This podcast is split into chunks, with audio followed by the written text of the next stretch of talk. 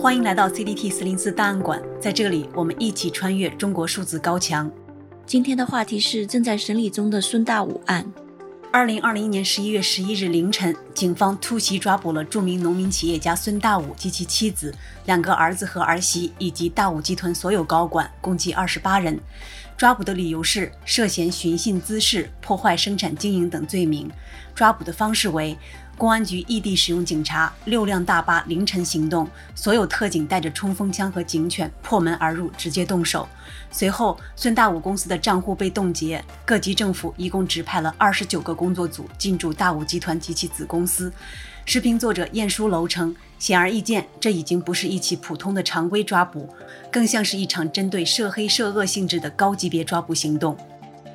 孙大武是颇具传奇性和话题性的著名农民企业家。一九八五年，他以养鸡养猪起家，在河北保定市徐水县创立了大武集团，之后又建设了集生产、会展、教育、医疗、休闲、养老于一体的康养小镇，旗下员工过万，资产逾百亿。在大武医院，郎武庄村的村民和大武集团职工每月只要交一元钱，便可免费看病，做个 B 超和验血的全套体检也只要十元。在大武中学，学生只需缴纳每月一百元的生活费就能入读。如今，这所学校已发展成占地十五万平米、拥有八千余名师生的高水准学校。孙大武真正实现了让村民住得起房、看得起病、孩子上得起学的梦想。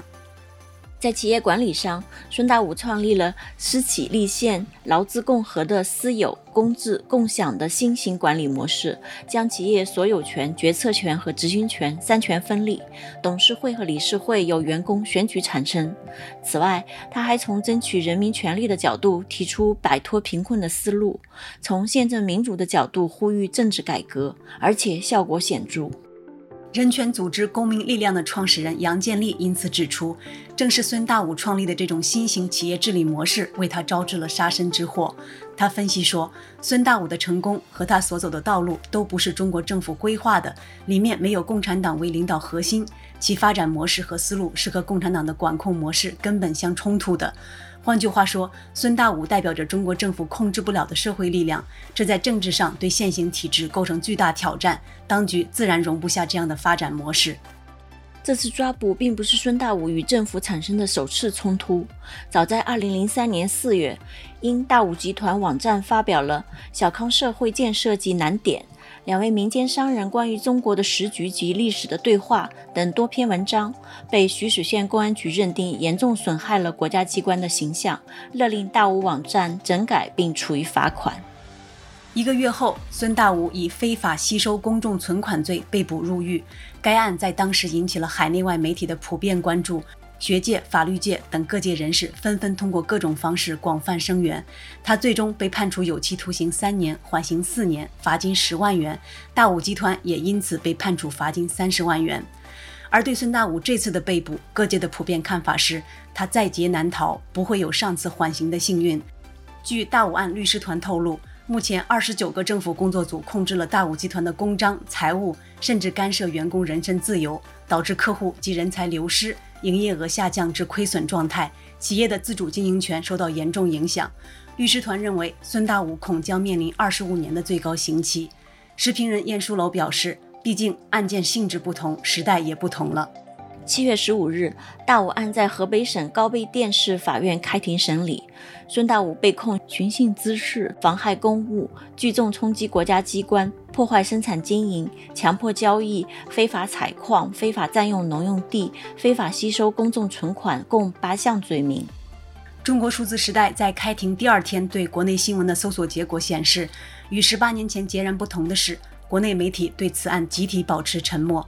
只有几个私号小心翼翼地发布相关信息，如大武案的起诉书全文和第一天的庭审简报等，但这些信息很快就都被删除了。但这阻挡不住大武案庭审简报在网上流传。目前流出的庭审简报透露的细节令人触目惊心。孙大武等七名被告人在近半年的指定居所监视居住期间，遭受了残酷的非人道待遇。孙大武自述说。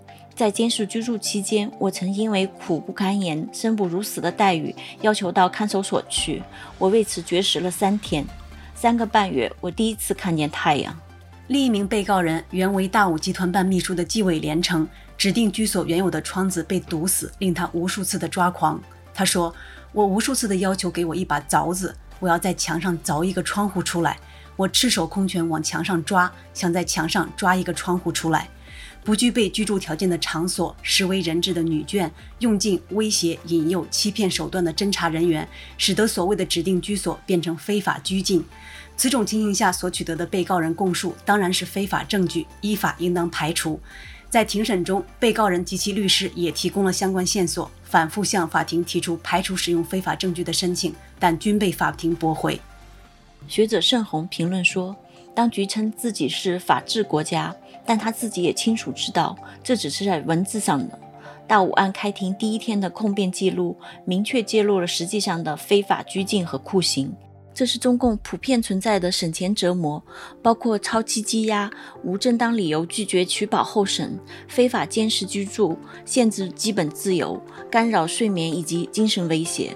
这样做的目的是报复和炫耀滥权能力，以及逼迫口供。而这已经成为中共过去几年中处理相关案件的惯用手法，即先把当事人抓起来，再通过各种手段强迫当事人认罪。无论法庭最终判决当事人多久的刑期。当局实质上已经把这些被告关押很久，以达到对这些被告进行身体跟心灵折磨的目的。流亡美国的维权律师陈建刚指出，共产党整人的手段是没有底线的，任何人都忍受不住。一是酷刑折磨，二是株连。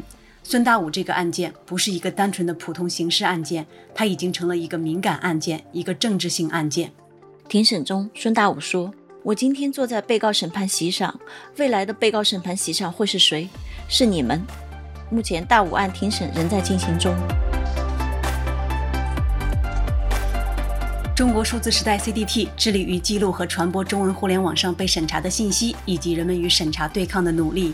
我们邀请您参加敏感词开源研究项目和404文章存档项目，为记录和对抗中国网络审查做出你的贡献。